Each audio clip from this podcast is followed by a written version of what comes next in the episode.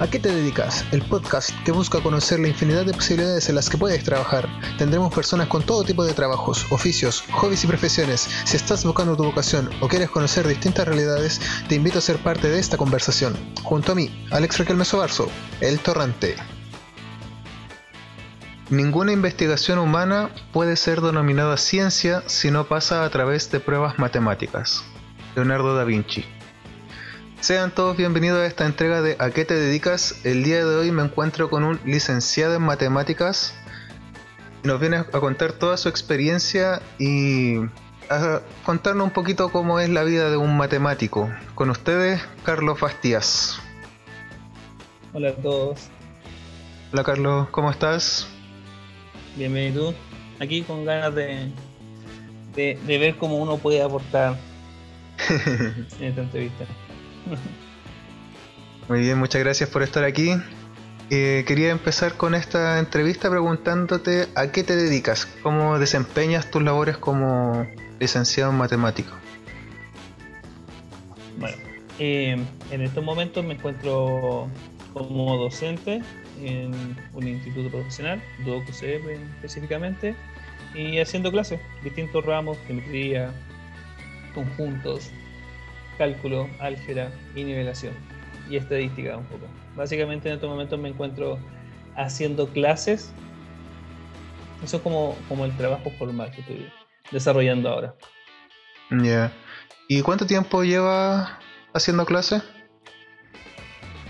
Haciendo clases en general, eh, mira, todo partió cuando yo tenía 18 años. Bueno, hasta, hasta a todo esto tengo 32 años, o 33 no, 33.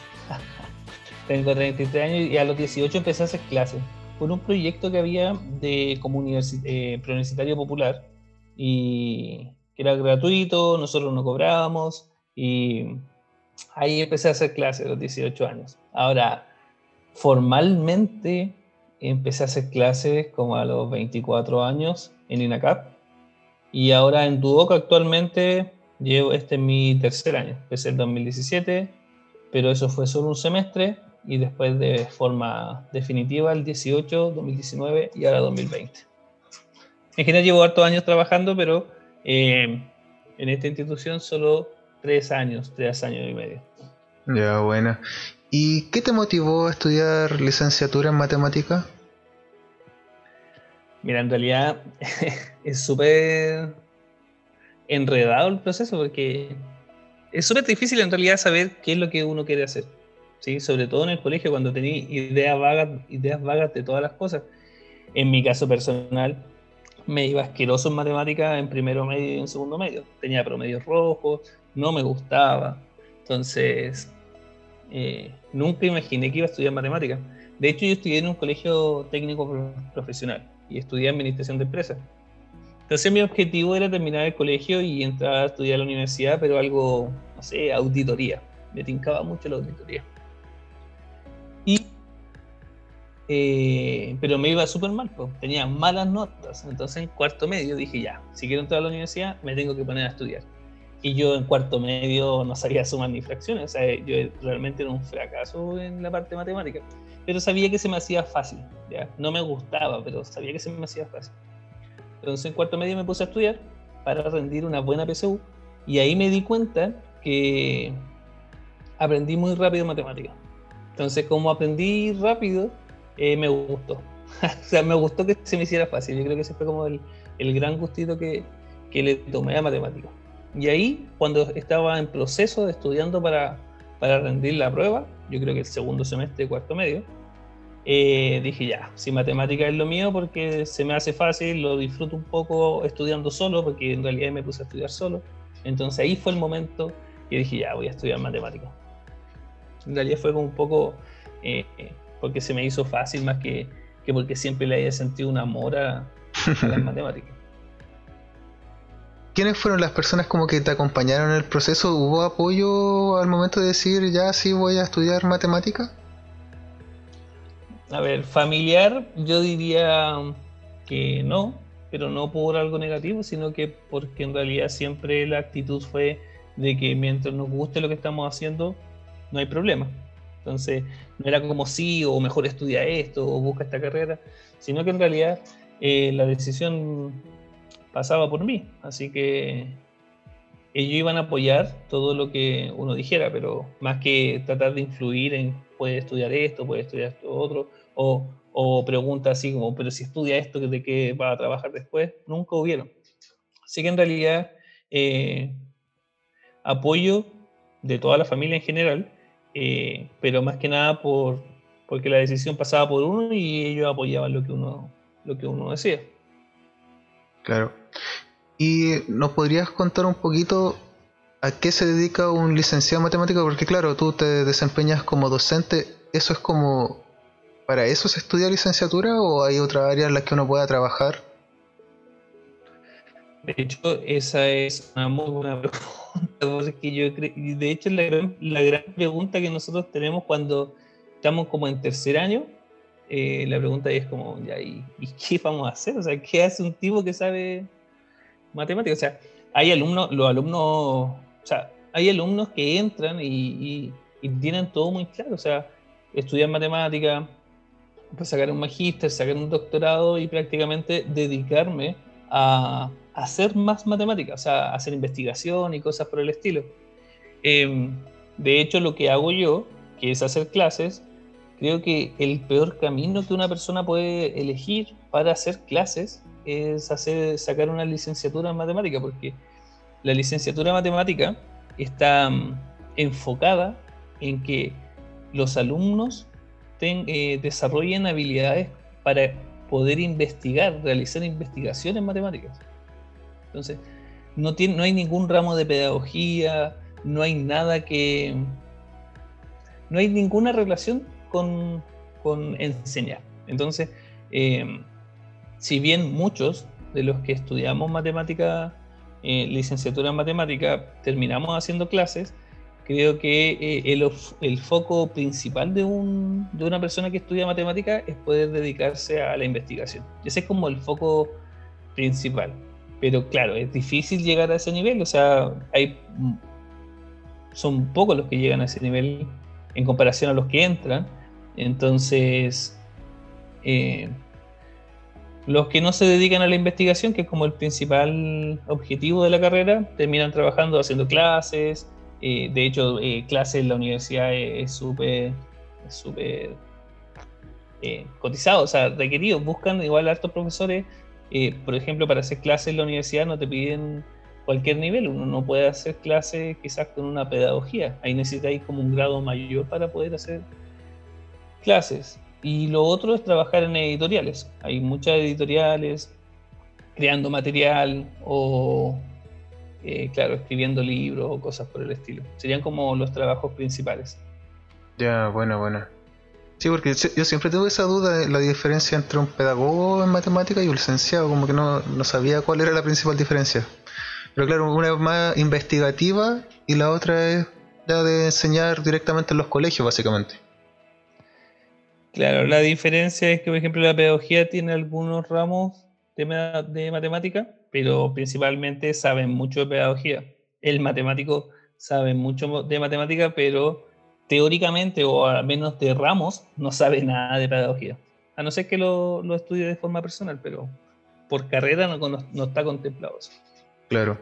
Carlos, ¿nos podría explicar, contar un poquito cómo fue tu experiencia en la universidad y después luego en el mundo laboral?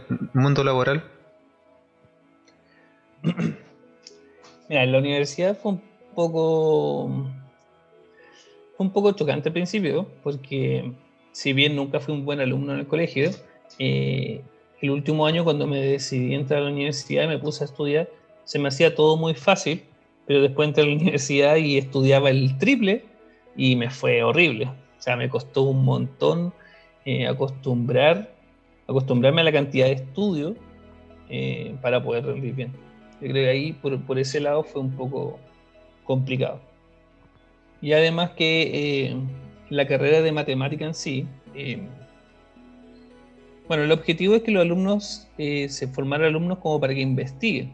Entonces, el profesor no tiene por qué ser tan pedagógico, pedagogo en, en hacer sus clases. Entonces, en realidad, los profesores ahí es como el que entiende, entiende, y si no, pucha, para eso están los libros. Entonces, como que uno igual tiene que eh, ser un poco independiente ahí en, cómo, en adquirir los conocimientos. No en todos los ramos, obviamente, habían profesores que eran súper didácticos para sus, cosas, pero habían otros profes que no. Entonces, en general, si uno iba o no iba a la clase, habían ramos donde no, no marcaba la diferencia. Entonces, para mí fue como un momento, pues súper difícil, eh, súper difícil, sobre todo emocionalmente, estudiar, estudiar, estudiar y salir de una prueba con un rojo, eh, súper difícil.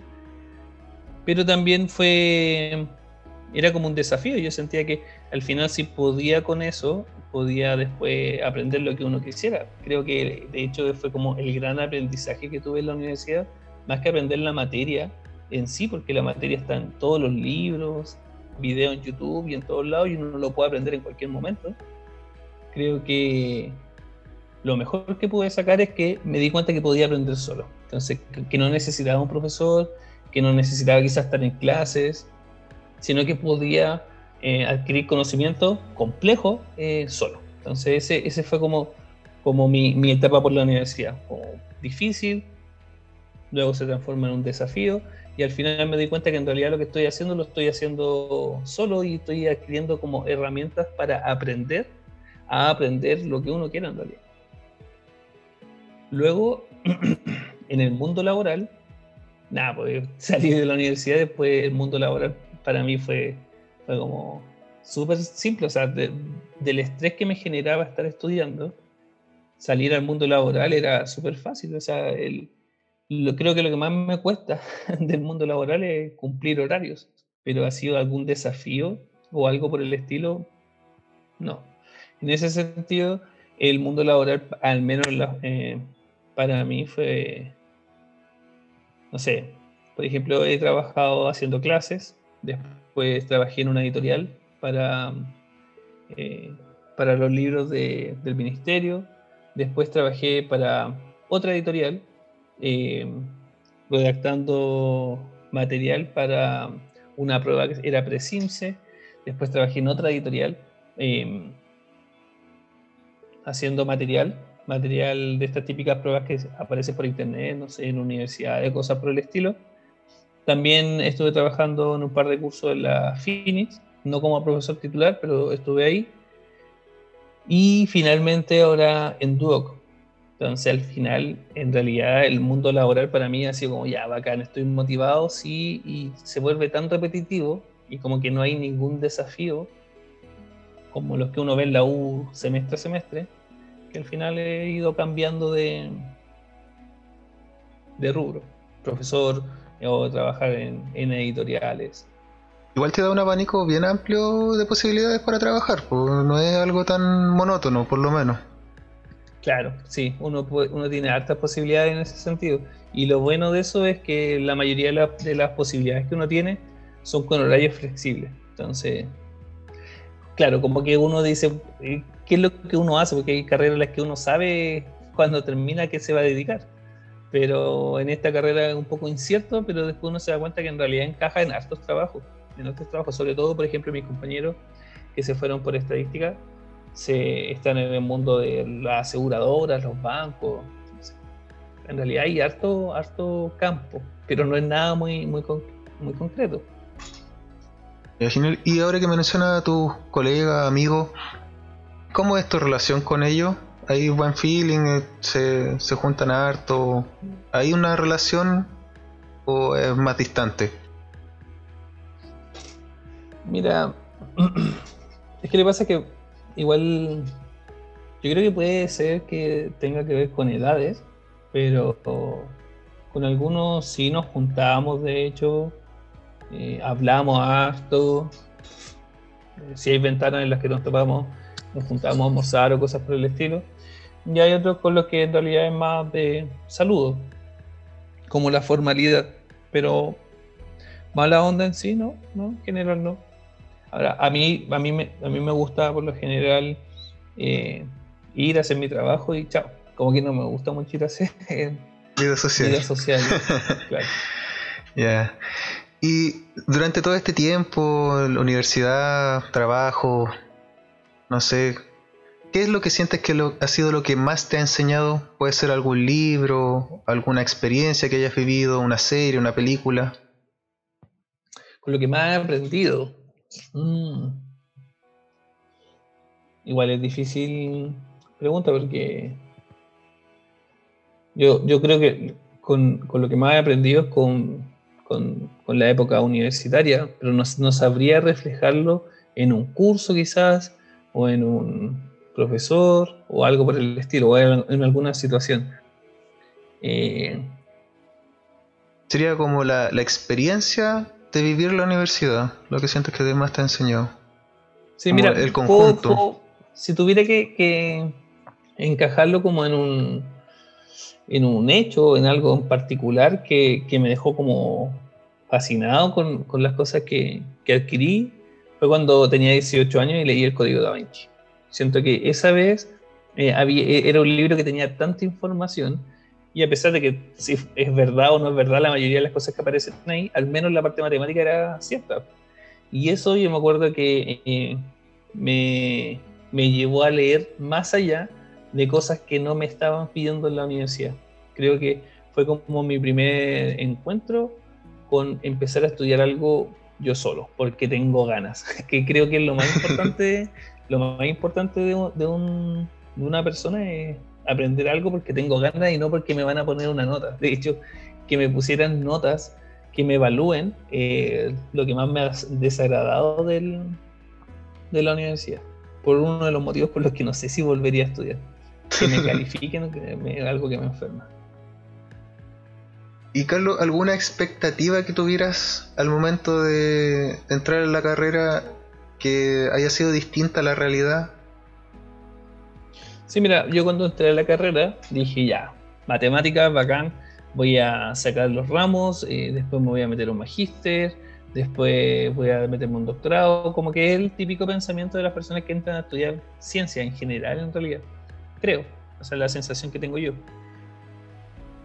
Pero cuando empecé a avanzar en la carrera y estaba en ramos que solo se dictan en la carrera de licenciatura, y uno empieza a ver chuta y ya, pero ¿con quién converso esto? O sea, ¿a quién le cuento lo que estoy estudiando? Si no, esta cuestión ni siquiera, o sea, no sé, ni en el cálculo más avanzado de una ingeniería se ve algo de este estilo. Entonces, ¿Y, a dónde se aplica? Yo siempre decía, ya, pero ¿de dónde se aplica?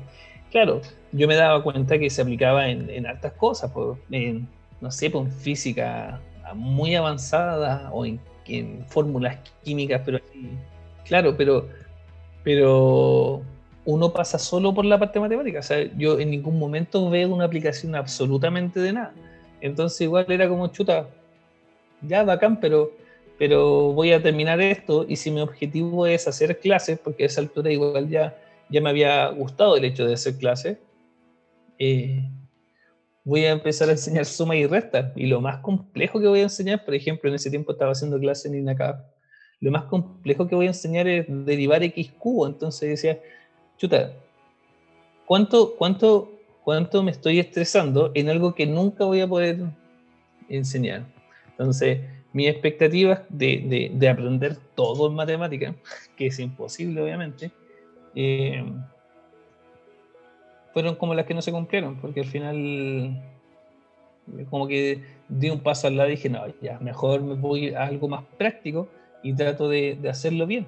Entonces eso fue como mi principal, ah, con, con el objetivo con el que entré, que era el único en realidad, y después ya preferí dar un paso al costado. Por ejemplo, si ahora tuviera que hacer un magíster, no haría un magíster en matemáticas. Preferiría aprender otra cosa que pueda, que pueda usar, por ejemplo, pedagogía o algo por el estilo.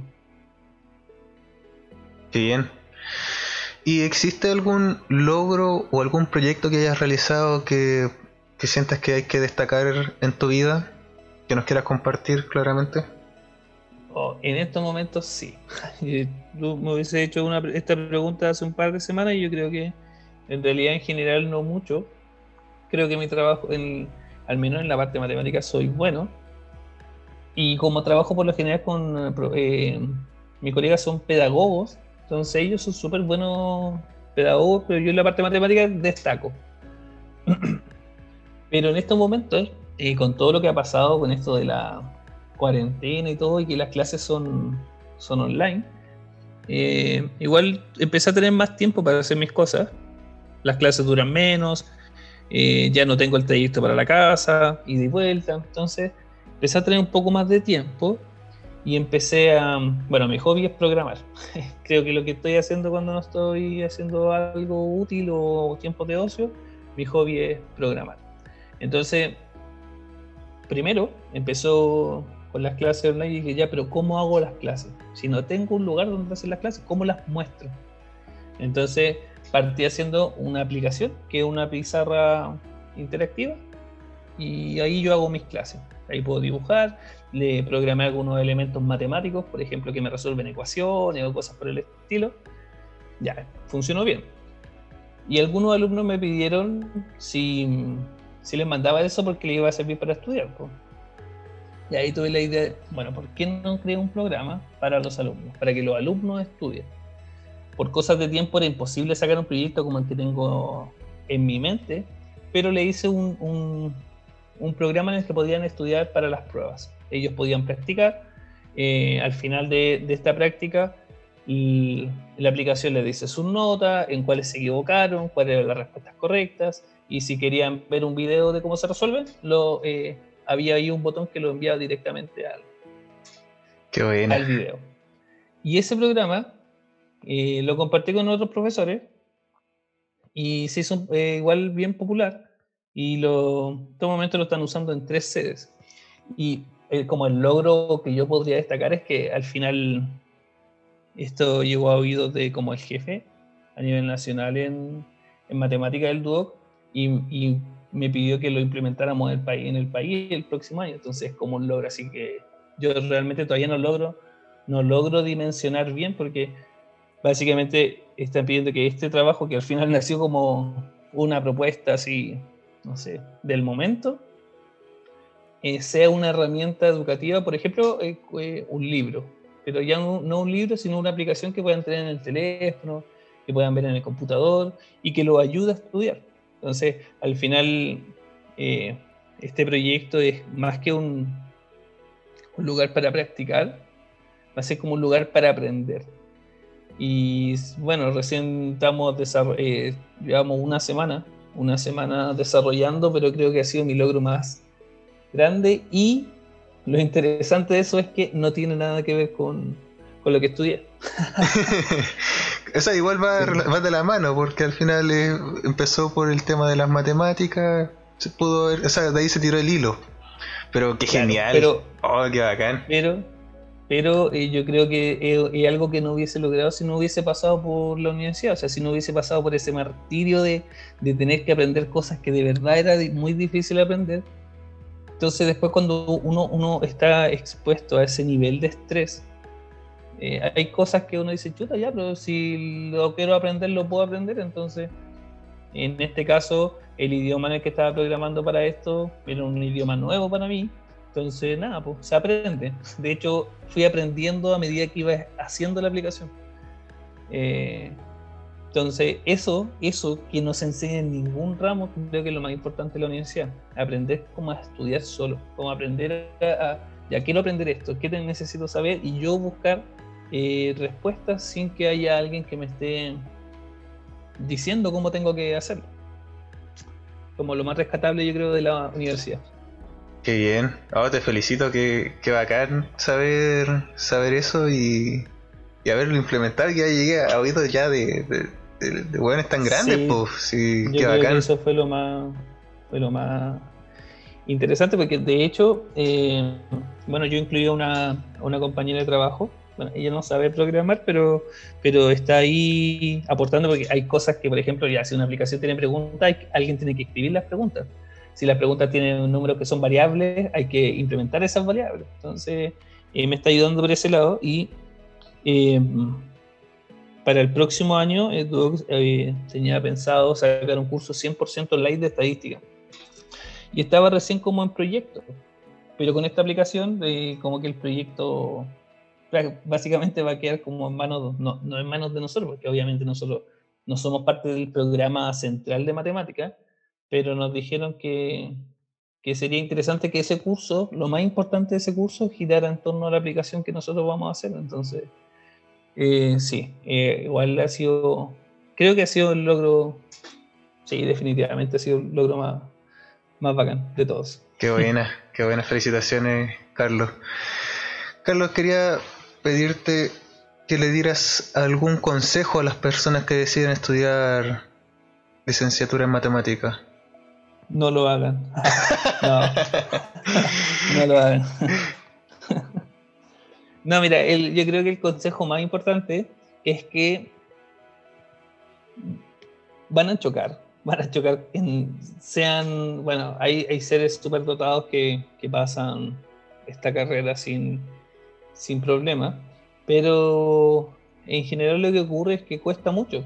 Entonces, eh, no hay que frustrarse se pueden frustrar, pero, pero eh, entendiendo que es normal, que es normal que le, que le vaya, no sé, mal quizá, o que tengan rojo, o que reprueben ramos. De hecho, me pasa mucho con mis alumnos que tienen como, ¿cómo voy a reprobar un ramo? O sea, ¿cómo me voy a sacar menos de un 5 o menos de un 6? Eh, nada, si entran a estudiar matemáticas, sepan que es normal y que les va a costar mucho y que van a estar a veces muy, muy deprimidos porque van a sentir que todo el esfuerzo que están poniendo no se ve reflejado en las notas o en aprobar ramos. Pero eso da lo mismo porque en realidad ahí incluso en esos fracasos van a estar aprendiendo mucho en cómo desarrollar cosas, no resolver los ejercicios. Y al final, cuando uno está estudiando matemáticas, dice, ya voy a resolver todos los ejercicios. Pero esos ejercicios los resuelven todos los alumnos que entran cada año, así que en realidad algo nuevo no, no, no está haciendo. Yo creo que ahí lo importante es eh, desarrollar habilidades más transversales, como, como la capacidad de sentarme a leer hasta entender algo, o saber dónde buscar información para poder entenderlo. Creo que eso es lo, lo, más importante. Es ideal que se vea reflejado en las notas, pero en el caso que no se vea reflejado en las notas, nada, o sea, eh, a seguir nomás, sepan que es una carrera difícil. Y si es una carrera difícil, van a dormir poco, van a sufrir harto y, nada, pues el, objetivo es, salir de la carrera, ¿no? Creo que sería como mi mayor consejo. O no entren. que también es algo posible. Claro. Oh, qué, bien, muchas gracias por esas recomendaciones, tomarla en cuenta y sí, pues de verdad la universidad, bueno, en todas las carreras, en muchas carreras, no sé si en todas, eh, eso, pues la frustración es lo más difícil de llevar Sí, también creo lo mismo. Carlos, ¿y cuáles son las metas que tienen en estos momentos? Bueno, ya nos hablaste bastante de tu proyecto, pero ¿existe alguna meta? ¿Hay algo propuesto con este proyecto que está en marcha o lo que salga al en el camino nomás? Bueno, claramente mi, el proyecto a futuro es esta aplicación Em, de hecho, por todo lo que hemos tenido solo una reunión hasta ahora y por todo lo que se ha hablado, me imagino que es un proyecto para años, porque hay que implementarlo en todos los cursos y en realidad, eh, tú sabes, por una aplicación en realidad le, puedes implementar tantas cosas como quieras, entonces creo que es un proyecto para largo. Ahora, eh, esto sí me cambia harto el trabajo porque ahora mi carga horaria, de hecho no lo hemos hablado, es algo que se tiene que hablar ahora esta semana, me imagino, pero mi carga horaria haciendo clases tiene que bajar porque eh, tengo que dedicar tiempo a, a, la aplicación. Entonces yo creo que a largo plazo mi... Eh, a largo plazo lo que va a ocurrir es que voy, cada vez voy a hacer menos clases y voy a estar más dedicado a esta herramienta. Entonces, en realidad mi objetivo en estos momentos es que eso ocurra. O sea, poder tener más tiempo para eh, trabajar en esta aplicación y en realidad lo que sea necesario de clase. Yo creo que es importante que uno esté haciendo clases porque en clases voy a ver si las cosas que estoy eh, programando o que le estoy implementando a la aplicación funcionan o no funcionan, porque creo que es lo más importante y sería como la primera prueba que podría tener como el feedback que podría tener de la aplicación. pero en un futuro a mí me gustaría estar trabajando ya creando el material, más que nada. eso creo que sería interesante porque estaría mezclando todo lo que he hecho en, en mi vida laboral, que es trabajar en editoriales creando material o hacer clases. Y en este caso estaría, estaría como combinando todo en esta aplicación. creo que ese sería mi, mi objetivo. Qué buena, qué buena. Y quisiera que nos comentes qué es lo que menos te gusta de tu trabajo actual. Lo que menos me gusta. Son demasiadas cosas las que.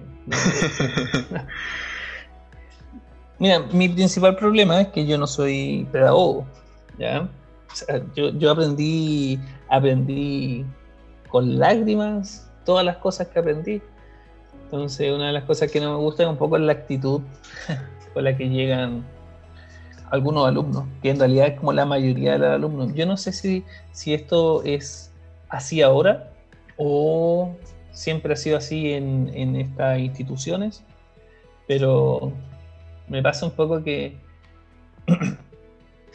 que mi objetivo casi es animarlos a que aprendan, por favor, como, por favor, aprendan. No es, como, como que están con la ambición de ya, yo quiero sacar esta carrera y, tengo que aprender y, voy a aprender. No es así, es como si fuera por ellos, por favor, pásennos siete en todos los ramos y, y nos vemos. Chao, no sé. Eso un poco no me gusta porque lo siento un poco, no sé, es como desmotivante. No sé, yo siempre recuerdo un alumno, era en INACAP, pero un alumno que en una carrera, en la primera clase me dice, profe, conmigo tiene harto trabajo porque siempre me han costado las matemáticas. Me decía, chuta, pero yo ya tengo mi título, o sea, el que tiene que esforzarse soy tú en, en esto. yo te puedo guiar, te puedo responder, te puedo ayudar en todo lo que necesitas, pero lo que no puedo hacer es estudiar por tipo. Y ahí está como, no sé, eso como que desmotiva un poco. Y lo otro que no me gusta es el papeleo. Por ejemplo, aquí en Doge que hay que pasar asistencia, que no hay nada que a mí me le encuentre menos lógico que pasar asistencia a una clase en estudios superiores. Yo nunca tuve asistencia en mis clases. Eh, pasar asistencia, registrar en, la, en un libro de clase lo que uno ha visto, eh, cosas por el estilo, como el papeleo, como que lo que no tiene que ver con, con enseñar algo, eso es lo que no, no me gusta mucho.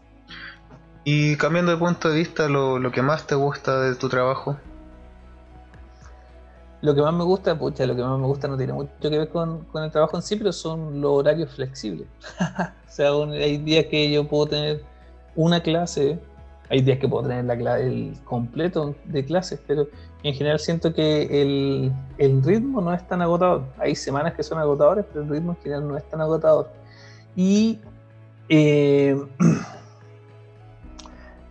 sí, es que podría, podría decir algo relacionado con, con, lo que hago, que es enseñar y todo. O sea, me encanta aportar. Uno tiene alumnos en los que en realidad se, se da cuenta que influye en, en lo que están aprendiendo.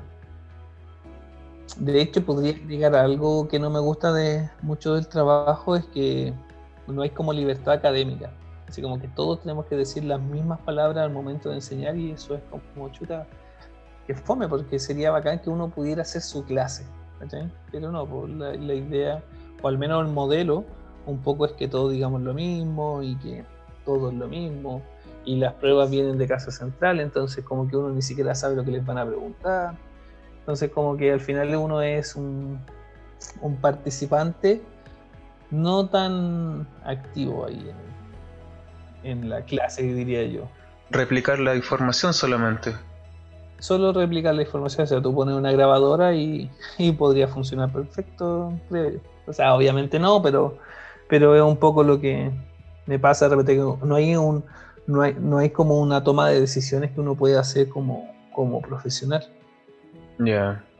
¿Y cómo es la rutina de un, en tu caso como profesor de instituto?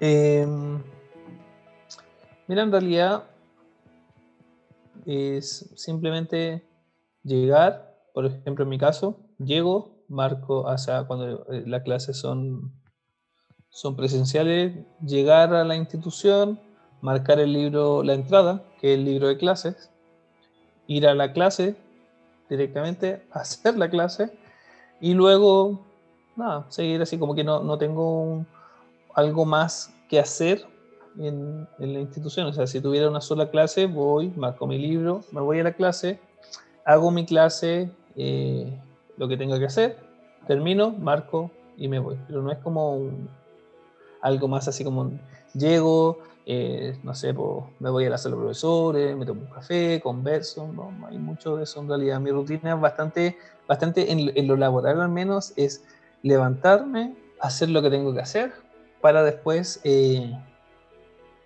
estar libre. seguir, programando. una de las cosas, seguir programando. Que creo que una de las cosas más, más bacanes de, de la vida es que uno se pueda eh, pueda disfrutar sus tiempos de ocio, vivir trabajando. Por eso yo creo que me tiene tan contento lo del proyecto, porque al final si mi hobby es programar y ahora me van a pagar por programar, igual y por programar una idea que es mía, o sea, no voy a desarrollar lo que yo quiera, qué mejor que eso. Claro. ¿Tú sientes que la lógica matemática te haya ayudado eh, al momento de aprender programación? Mira, yo creo que sí. Yo creo que sí, porque hay en general cuando uno estudia matemática, de hecho esto es como un comentario si alguien está pensando en estudiar licenciatura en matemática, lo que uno hace en la carrera principalmente es demostrar que todo es verdad. O sea, uno más uno es dos, pero demuestra por qué es dos. Eh, demuestra que no es tres, por ejemplo. Entonces, cuando uno tiene que hacer una demostración, tiene que dar como argumentos de por qué, al final empieza a tomar, bueno, si tengo estas variables, implican que se cumplen estas condiciones, entonces si se cumplen estas condiciones, eh, podemos llegar a este resultado, si tenemos este resultado. Entonces como que hay todo un flujo de, de condiciones, de variables que se tienen que cumplir, que cuando uno empieza a programar eh, son muy, muy necesarios, o sea, tener el flujo. Cuando uno dice, ya, queremos programar, no sé, pues, supongamos que quiero programar algo que me entregue el promedio de notas. Ya, o sea, ya uno dice, ya, necesito calcular el promedio de notas. ¿Qué no, cosas necesito? Necesito esto. Ya, decir que el, programa me diga si aprueba o no aprueba. Entonces, ¿qué condiciones se cumplen? Ya, se cumple esta condición, que haga este cálculo. Si se cumple esta condición, que haga este otro cálculo. Entonces, la lógica, al final, es similar eh, cuando uno está demostrando, no, no resolviendo ejercicios principalmente, pero cuando está demostrando que cuando está programando. Eh, algunas cosas en realidad, como la base, creo. Entonces sí tiene mucho, mucho que ver, pero por ejemplo, hay otras donde uno dice, ya, pero aquí no, si lo pienso de esta forma, como de, con lógica matemática, quizás no me va a funcionar, o sea, no me está funcionando bien, así que hay que como que repensar el, el problema. Como un punto de partida, sí es súper, súper eh, importante. De hecho, hay un curso de, de programación sobre todo para los que estudian estadística, que tienen que programar y simular tantas cosas. Entonces sí, tiene mucho que ver. Mucho que ver. En general, yo me he dado cuenta que a mis compañeros, o de los otros años en realidad, los que tenían muy, muy buenas notas en matemáticas, también le iba súper bien en programación. Eso era como una, una, constante que se daba. Era, nunca conocí a alguien que le fuera muy bien en matemáticas y que no, no le fuera bien en programación. Como que la forma de pensar influía harto. Buena, buena, bacán. Carlos, ¿y hay alguna anécdota que nos quieras contar? Algo que haya pasado, no sé si en clase o alguna anécdota de la universidad que quieras recalcar. Ah, bueno, una vez estaba haciendo una clase, pero yo no sé si es buena anécdota o no. Pero igual me pasa mucho, por ejemplo, ya, tú vas y haces clases, estudias matemáticas, entonces no sabes nada de cómo hacer una clase y tienes que ir a hacer una clase. De hecho, una conversación que tengo con un harto con un compañero que también estudió matemática.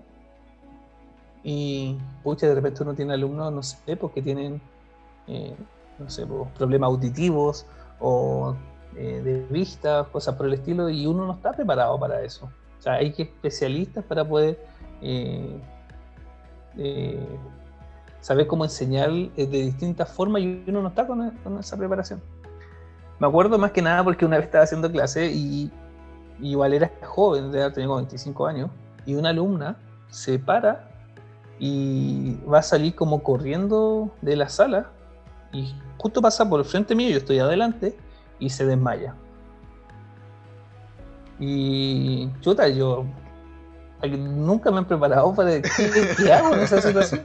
Y en realidad lo único que se me ocurrió decir fue, ya chiquillos, pongan como título y lancé el título y la tipa tira ahí y que en realidad no sabía lo que tenía que hacer.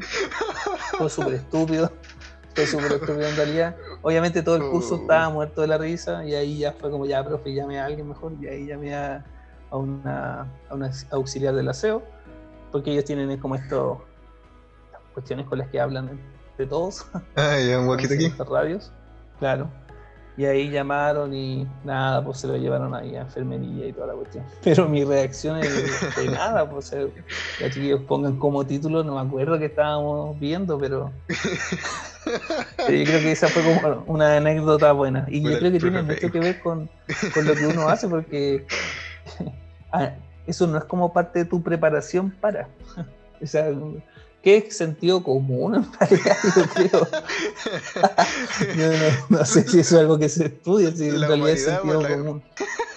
sí, Había materia que pasar antes de la prueba y no quería recuperar clases, así que un desmayo no me iba, aquí, no me iba a, hacer perder clases. Bueno. Carlos, ¿cómo crees que va a ser tu labor en el futuro? ¿Crees que cambien algo? ¿O te gustaría que cambie algo? ¿Mi labor como profesor o a lo que me voy a dedicar? Como profesor, a lo que te estás dedicando actualmente. Mira, yo creo que. Eh, yo creo, no sé, tengo, tengo un, pensamiento ahí que quizás no, no es muy, muy popular, yo siento que esto de, ser profesor es algo que va a quedar obsoleto en algún momento, o al menos de la forma en la que se hace. Creo que, o sea, no sé, yo siempre me, he ido mucho en la ola de, la programación este último tiempo, pero con esto de las clases virtuales, desde la casa, imagínate, eh, en tu casa, ahora en pandemia, y, tu clase es ponerte estos lentes de realidad virtual y estás sentado en la clase con tus compañeros viendo al profe. Un profe perfectamente programable, ¿cachai? Em, entonces me, da la sensación de que esto de hacer clases no es algo que va a durar para siempre. Ahora, esa realidad en la que yo estoy pensando no es una realidad ni siquiera que voy a, voy a conocer yo. Me imagino que eso va a ser mucho, mucho más al futuro. Pero también yo lo siento así en mi vida. O sea, tampoco me imagino 50 años y haciendo clases. Me gustaría poder desarrollar otro tipo de cosas. Para eso es que también este proyecto me tiene me tiene motivado porque me imagino en un tiempo quizás trabajando en una oficina y creando este tipo de herramientas más que enseñando. ¿ya?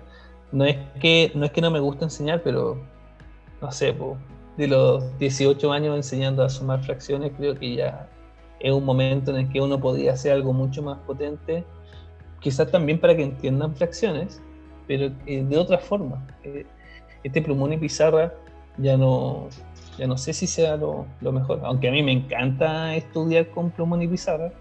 Eh, hay alumnos que igual hay una parte como más visual que necesitan desarrollar o manipular, no sé. Entonces, yo en mi futuro me veo como más creando herramientas que sirvan para que las personas puedan aprender que simplemente enseñando. Ya, qué bien. Ya creo que abordamos toda la pauta y antes de finalizar, me gustaría saber si es que dónde te podemos ubicar para ver el desarrollo de, esta aplicación. ¿Existe algún lugar donde se va a publicar? No sé, puede ser Play Store a lo mejor, o, o, es algo ya más institucional. Mira, yo creo que eh, Sí, me imagino, me imagino que solo hemos tenido una reunión, me imagino que la idea es que sea algo institucional, pero está creado 100% por mí, entonces yo creo que hay que negociar un poco eh, algunas cosas. Em, básicamente porque también se está programando en base a algo que yo no más sé usar, pues, no es algo muy popular, no es algo muy conocido. Entonces, eh, sí, yo creo que va a ser institucional pero también me gusta la idea de que, eh, de hecho, ese es nuestro objetivo. O sea, mi objetivo principal es que esto estuviera en la página web, que estuviera en el computador como un programa de escritorio, que estuviera en el celular si es que quisieran. Entonces, que, que en realidad no existe una excusa. O sea, si yo voy en la micro, en el metro y quiero estudiar un rato, porque tengo muchos alumnos que, por ejemplo, estudian en vespertino y no tienen otro tiempo para estudiar, lo, lo pueden hacer con el celular. ¿Okay? Pero si estuvieran en su casa, también lo podrían hacer en su casa. Entonces, me da la sensación de que, si bien va a ser algo institucional, yo espero que esté disponible en todos lados. Ahora, eh, si es algo institucional, la restricción va a ser con que los alumnos solamente la puedan usar. Y para eso van a estar las claves, contraseñas y cosas por el estilo. ¿Y dónde se puede ver? Mira, en estos momentos todos los videos que tienen relación con, con la aplicación los tengo ocultos porque es muy ordinario todavía. Funciona, funciona, y eso es bacán, funciona, pero no le hemos puesto ninguna, ningún grano de cariño a, la gráfica. es feo, pero funciona. Entonces está todo oculto por feo. ¿Y dónde me pueden ubicar? Bueno, yo en general los videos que subo resolviendo ejercicios eh, sirven harto para los que eh, entren al Duoc. Así que si hay alguien escuchando que puede, vaya a entrar al Duoc, les van a servir estos videos. En, en canal de YouTube, Carlos Bastías. Creo que solo así se llama, Carlos Bastías. Bueno, para la gente del futuro, si es que ya está la aplicación, van a estar los links en la descripción. y si ya está bonito el canal también, para hacerlo público. Eh, para finalizar esta entrevista, ya Carlos, ¿quieres transmitirle algo al auditorio? Unas últimas palabras. Sí, yo creo que eh, lo, más importante en, en, este momento en el que van a estar decidiendo qué carrera seguir, no piensen que están decidiendo y eh, como decidiendo su futuro. Así como ya, si yo estudio esto, solo me voy a dedicar a esto hasta siempre. No, no es así. Tomen, tomen el paso universitario, obviamente importante que sea algo que les guste, que a ustedes les gustaría desarrollarse, pero tomen este paso universitario como en el, momento donde ustedes pueden aprender muchas cosas y de personas que saben mucho. O sea, hay profesores que, que son expertos en su área y va a ser la única oportunidad en su vida en la que ustedes van a poder conversar con este tipo de personas. Entonces, creo que el, esta instancia del estudio universitario, una instancia donde uno puede aprovechar de aprender todo lo que quiera. Tomen electivos, tomen cursos, inscríbanse en todo lo que puedan. La idea es que salgan con la mayor cantidad de conocimiento posible, eh, porque así también ustedes van a ir viendo, quizás lo que están estudiando se puede adecuar a, otra área y, y, hacer algo distinto. ¿ya? Pero, pero si no funciona, si termina si eh, terminan la carrera y, no era lo que ustedes esperaban, nada, pues el mundo no se acaba, al menos tienen un título, tienen herramientas, tienen muchos conocimientos de altas cosas, de todo lo que pudieron aprender durante la carrera, y quizás eso lo puedan aplicar, no sé, quizás en un proyecto personal o en otra área laboral. Eso, creo que una de las cosas importantes que, que no vayan a pensar que por elegir una carrera están en casi, eh, determinados a, vivir de eso toda la vida. Creo que es lo más importante. Para que se quiten un poco de peso también. Esa carga, esa carga que hay de elegir una carrera, creo que hay que sacarlo un poco. De todas maneras, para eso estamos, tratando de ayudar a los jóvenes a ver, a conocer un poquito a dónde va la cosa después de, estudiar y, qué cosas pueden trabajar. Pues hay, no sé, pues ya hemos entrevistado garzones, hay un diseñador gráfico, cocineros, panaderos. Y eso chiquillos, eh, gracias Carlos, antes que todo, eh, por participar de este proyecto, eh, de darnos tu experiencia. Espero que este proyecto de la aplicación te vaya pero espectacular, que de, verdad muy fascinado con la idea. Siempre he tenido la, idea de, crear algo así y, y, que alguien ya lo esté haciendo, encuentro que es fenomenal. Así que ahora te doy el espacio para que te despidas ya del auditorio. Bueno, primero que todo, eh, gracias a ti por, por este rato, fue súper entretenido en realidad conversar. Eh, eh, igual fue como un repaso de todas las cosas que uno ha vivido, así que fue bastante entretenido. Y si, y si esta conversación le puede servir a alguien para que, no sé, tome decisiones o vea, vea sus estudios de otra forma, ya igual, con eso me imagino que el objetivo está cumplido. Así que nada, pues, muchas gracias a todos y espero que, que esta conversación le haya servido, haya sido algún aporte. Eso.